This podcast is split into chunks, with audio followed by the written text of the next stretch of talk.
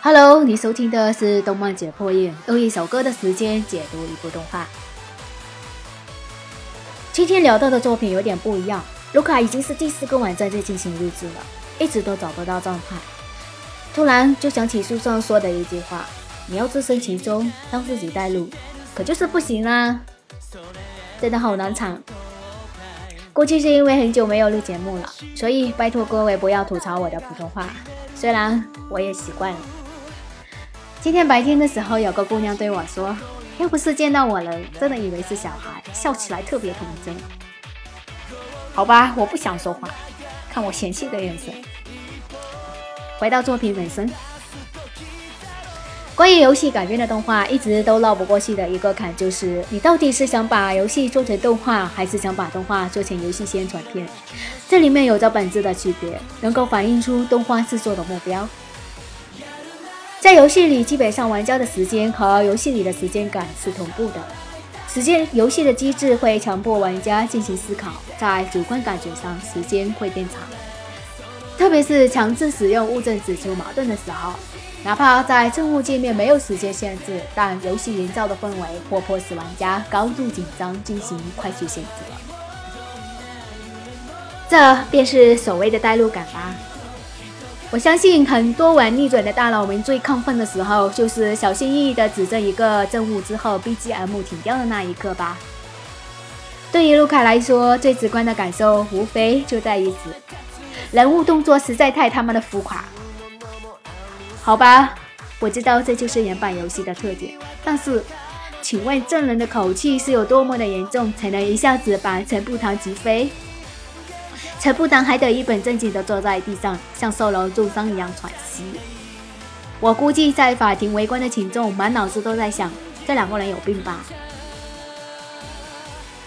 还有，喊完一亿后是经典而又帅气的凌空子，但是为什么要播三遍？我突然有了一种魔法少女变身的既视感。对的，今天聊到的就是游戏改编的动漫《逆转裁判》。说白了就是动画官方攻攻略。顺便说一句，我是看完了动画再回去玩游戏的哦。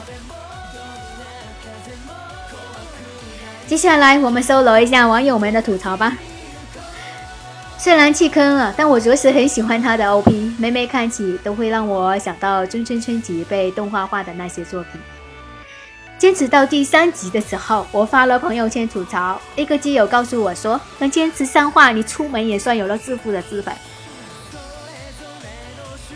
我能坚持到第五集，完全是出于对自己审美底线的探究精神。但后来我宁可不自私。激情的演绎完全是摆拍模式。顺便插上一点，我宁可没有的男女主角拉乌拉乌的粉红。法庭背景上的每一块木板都似乎嘲笑我的智商和情怀。我以后再也不敢笑话裸粉。对于史上造型还原度达到了巅峰的漫改日影，逆转裁判彻底改观。当然，超好听的现成 BGM 完全是配合了制作组当年打游戏的记忆来，而动画里面的插入总感觉有点生硬。虽然我觉得这个锅主要出在改编剧情上。拍砸了的大 IP 很多，但砸到如此彻底的国民大 IP 就很少见喽，可媲美网剧《盗墓笔记》。去了之后又发现是连番，放到那少不那少的前期质感，简直就是放大两倍。我也觉得自己的评论有点刻薄，但我一想到那个闹着玩事的场景比例，着实憋不住心中的一股恨呐。好啦，今天的吐槽就到这里，下期见，拜拜。